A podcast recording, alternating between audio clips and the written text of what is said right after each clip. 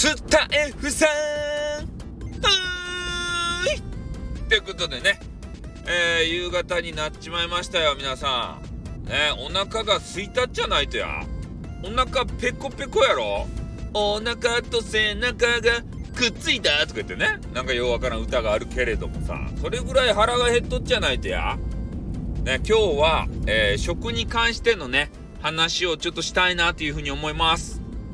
まあ、どういう話かっつったら、ツイッターとかさ、まあ、インスタグラムに多いっちゃけど、なんか知らんけどね、この映えた料理を並べて、ね、それでお写真ば撮って、ね、そればインターネットにくさ、ね、アップするやからがおるとですってね、別にね、それが悪いということは一言も言うておりません。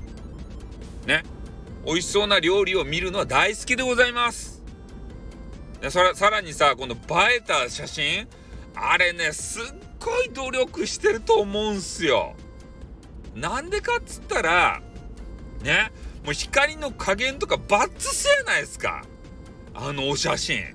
どげんなっとてや普通はね、なんかようわからんこう写真撮ろうとしたら、あの手の影とかさ、変な影が映るんすよ。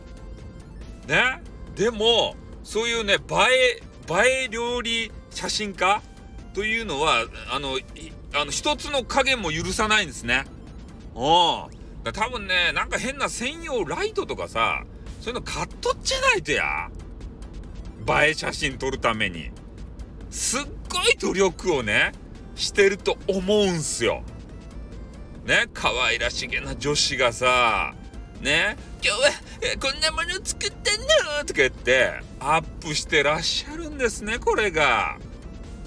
でさもね、えいつもそういう料理を作ってる映えたきらびやかなそんな生活をしてるぞ的な実際わからんよ。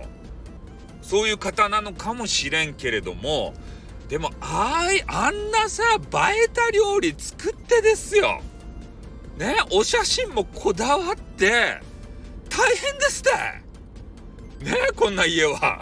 多分。ねなんでかっつったらもう料理腹減ってさ料理美味しそうなものが目の前にあったらすぐ食べたいじゃないですか。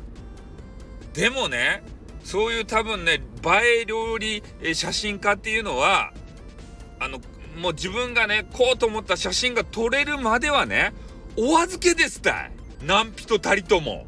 おう。ね？つまみ食いすらも許されんとですってね？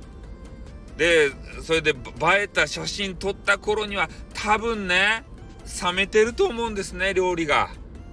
おお。